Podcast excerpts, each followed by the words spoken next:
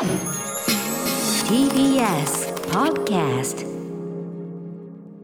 時刻は6時30分になりました。1月9日月曜日。TBS ラジオをキーステーションにお送りしているアフターシックスジャンクションパーソナリティの私ライムスター歌丸です。そして月曜パートナー TBS アナウンサー熊崎和人です。ここからはカルチャー界の気になる人物動きを紹介するカルチャートーク。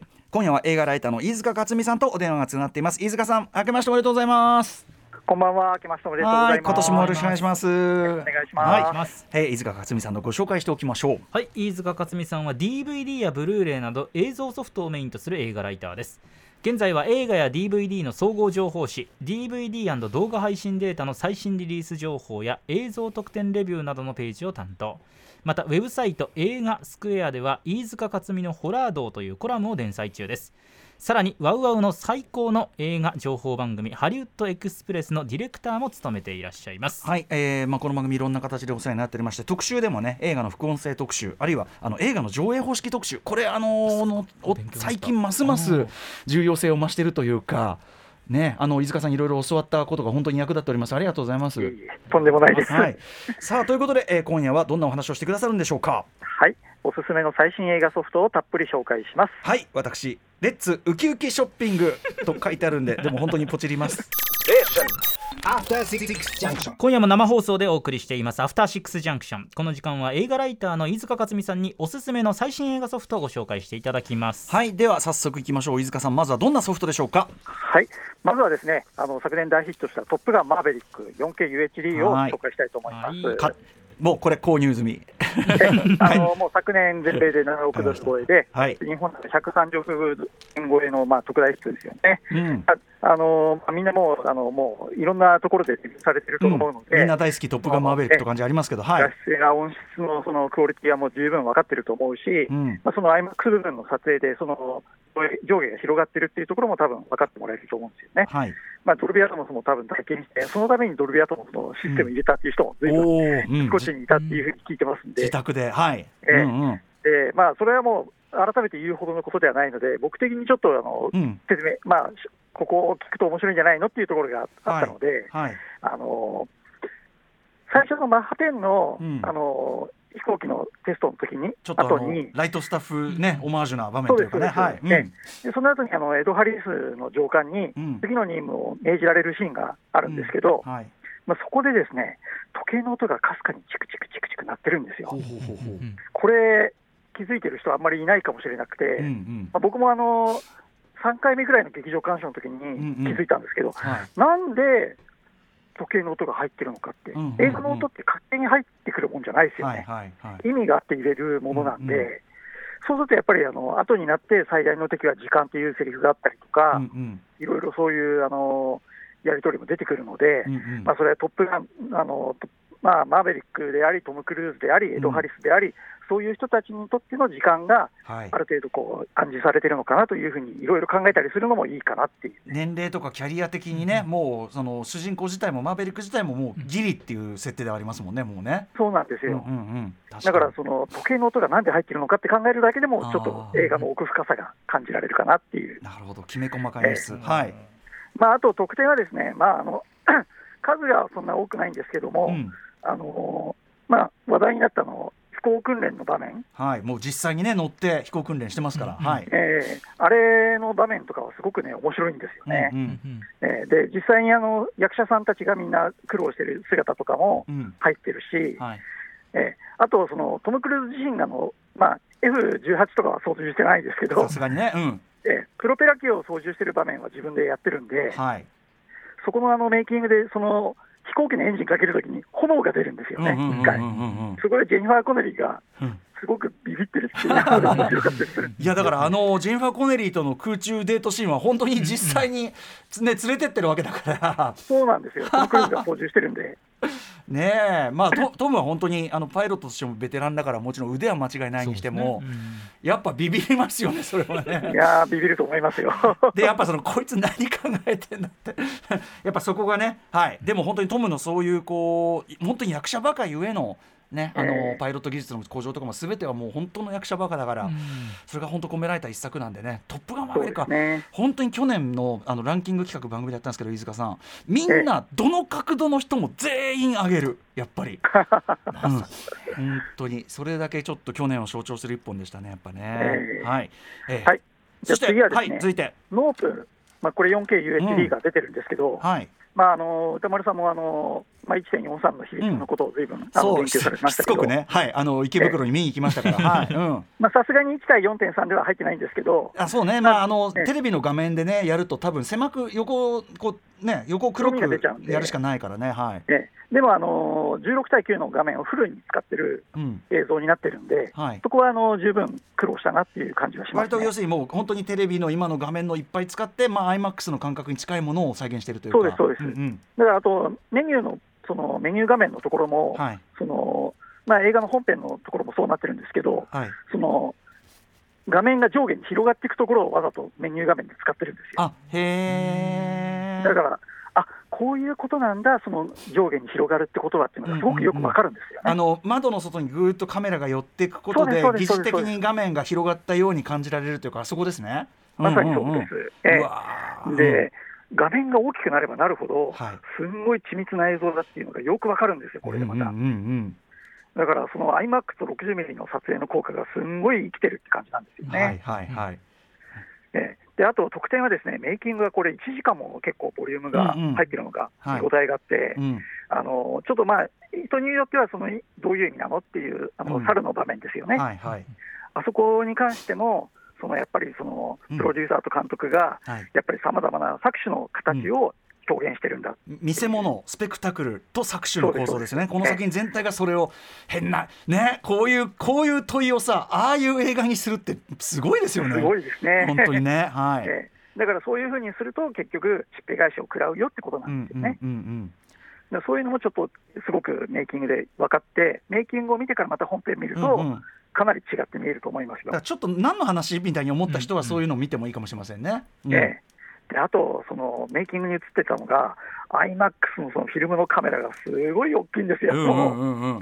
本当。で、これがその撮影監督はもう、がたいの大きいカメラマンの方なんですけど、はい。実際にオペレートするのは女性なんですよ。あそうなんだ、うん。ホイテ版はホイテ版のだからそのアシスタントというかそういう感じなのかな？はい。撮影監督ですね、彼は。うんうんうん、ホイテ版ホイテ版実際にか、うん。えカメラを使うのは別な方なんですよ、うん。で女性なんだ。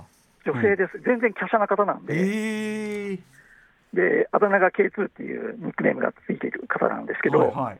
もうそれがもう、まあ、支えの人もいるんですけど、うん。まあ、プロデューサーも冷蔵庫を担ぐようなものっていう表現で言ってて、これがすごい面白かったですね。ねえだから IMAX で撮るってやっぱ映像は素晴らしいけど撮る側は大変ってことですよね本当ね。そうなんです、うん。あでもそれも見れるんだ舞台裏もね。ねはい、はい。まあと、次はですね、はいえのーブラピのうん。出演のブレット・トレイン、ブレット・トレインはい、はい。えこれも映像 4K で出てるんですけど。映像ビッキビキですからねきっとね、ええ。うん。これが本当にね、4K の HDR で見ると、まあ、ドルビービジョンにも対応してるんですけど、うんうん。パステルカラーのすごい色彩が、うん。もう本当もう、美しいって感じに考え、うん。うん感じられて、はい。すごくこう映画館とは別なか楽しみ方ができると思うんで発すよね。色の鮮やかさって意味ではね。うちのモニターで 4KUHD で見ればすちょっとまた違うねあれでしょうね。それ自体が要するにあの画面自体が発光しているもののが合うかもしれないですねすごくね、ええ。うんうん。だからピンクとかブルーとかグリーンの色がすごくこう、目に飛び込んでくるっていうかね、はいはい。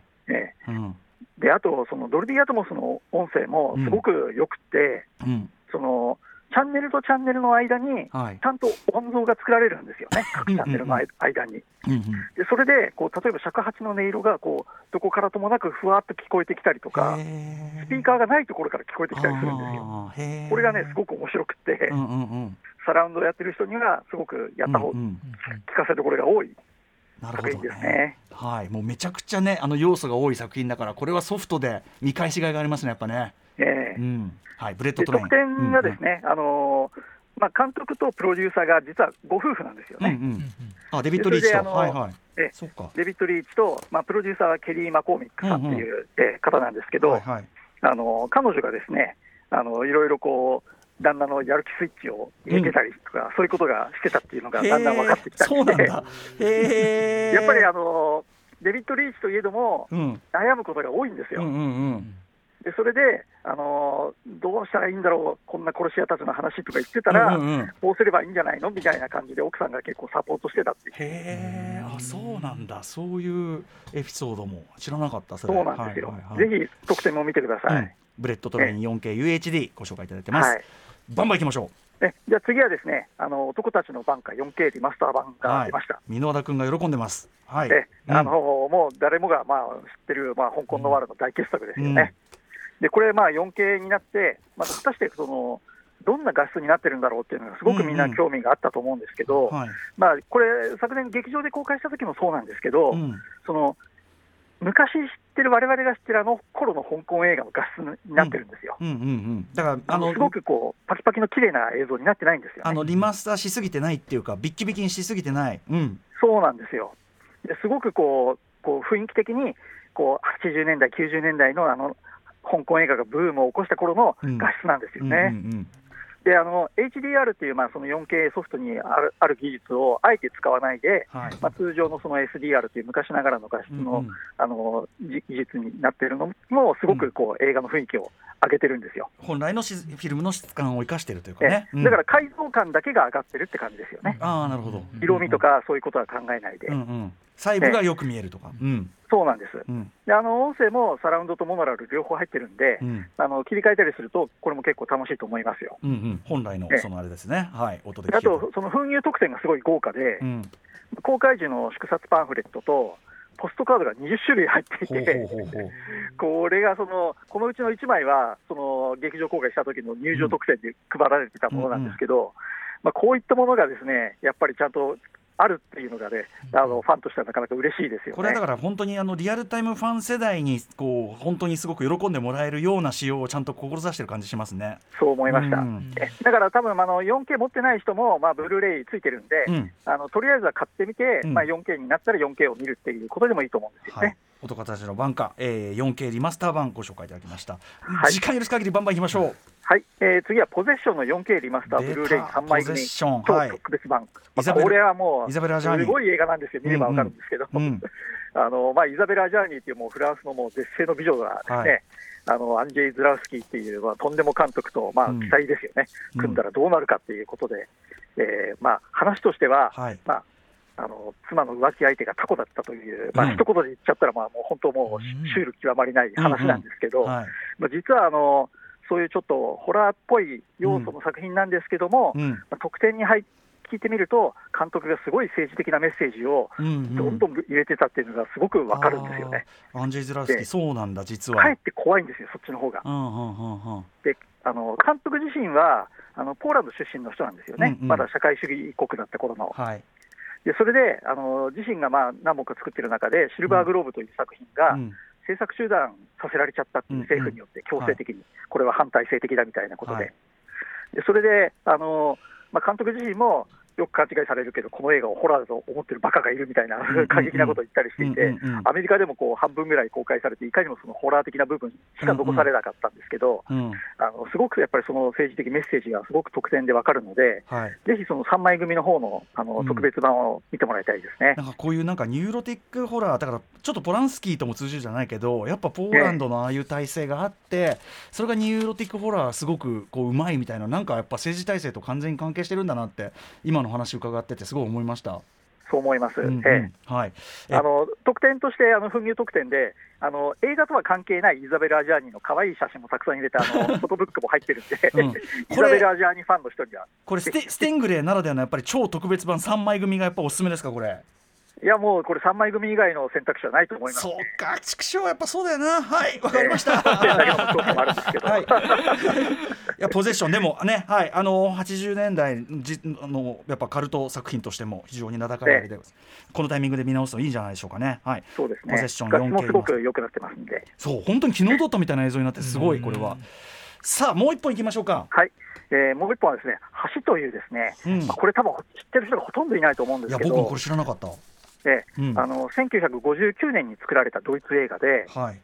えあのーこの映画の後に、あのーまあ、史上最大の作戦のドイツパートを監督することになったうん。ベルンハルト・ビッキという人が監督してるんですね。はい。でもうこれはもう仕様としてはもう本編しか入ってないんですけど、うんもう話がすごくって、うん。もう第二次大世界大戦末期の頃、はいもうドイツがもう負けそうな頃ですよね、無条件降伏するっていう、うんその頃に、やっぱりあのまだ招集令状がかかったりするんですよね。はい。で田舎の子供たちにそれが来るんですけど、うん。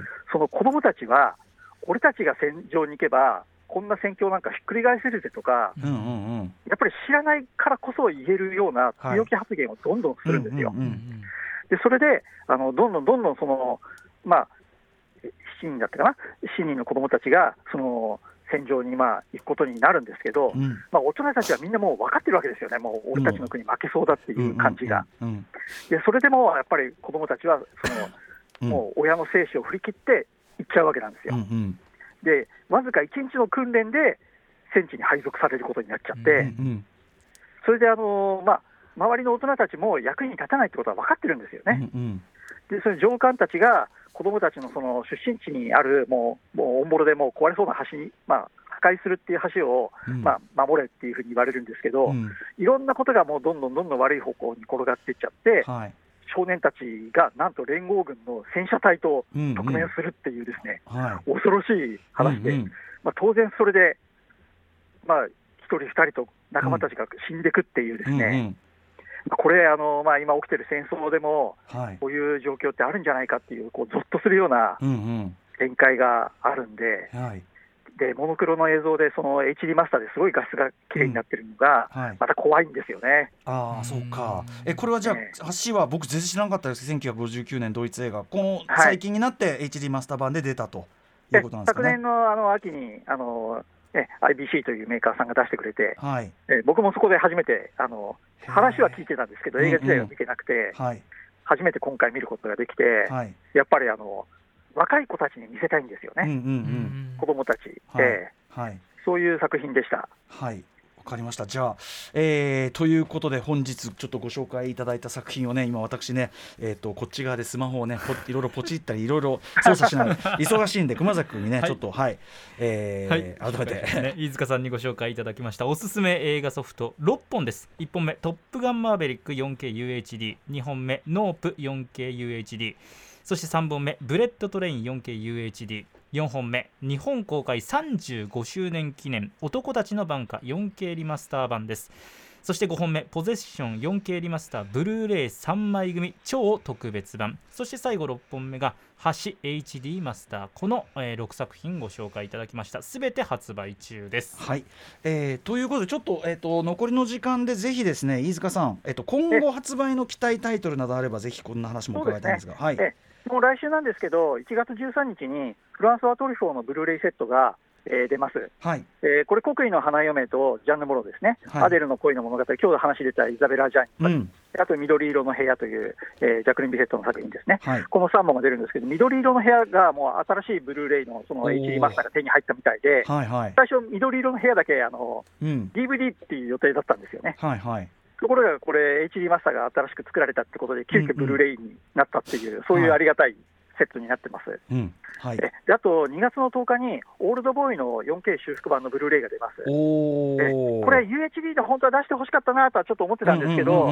それは残念なんですけど、あの紫色がすごい綺麗に出てるんですよ、うんうん。で紫色ってこの映画にとっては、クライマックスで恐ろしいうんうん箱の色でもあるあって、それをこう暗示させるような紫色が随所にこうあちこちにこ、まあ、入れられてるっていうのがすごいよくわかるって、あの 4K リマスターで見たと見ると、全然印象変わってくると思いますね。パク・チャヌクね新作もちょうどやるこのタイミングですから。えそうなんです、はい。ぜひぜひ。はいはい。であと、まあ、2月、3月、5月で、ウォン・カーワイ監督、昨年、あの単管系で大ヒットしまめしたけど、ちゃくちゃ人入ってた本当に。えうん。5月ですね、うん。でこれの 4KUHD があのもうどんどんどんどん連続でリリースされるので、はい。えこれもあのちょっとあの劇場で見るのとまた 4K で見るのでは違うと思うので、はい。えあのぜひぜひあの興味ある方はあのうん。手に取っていただきたいなというふうに思ってます。はいいやーということでやっぱりねちょっと配信全盛期の今だけでもやっぱりこうちょっとソフトでしか見られないものっていっぱいありますし、あの味わい尽くすならやっぱり 4KUHD とかで見たいなみたいなのがあったりするんでね。うん。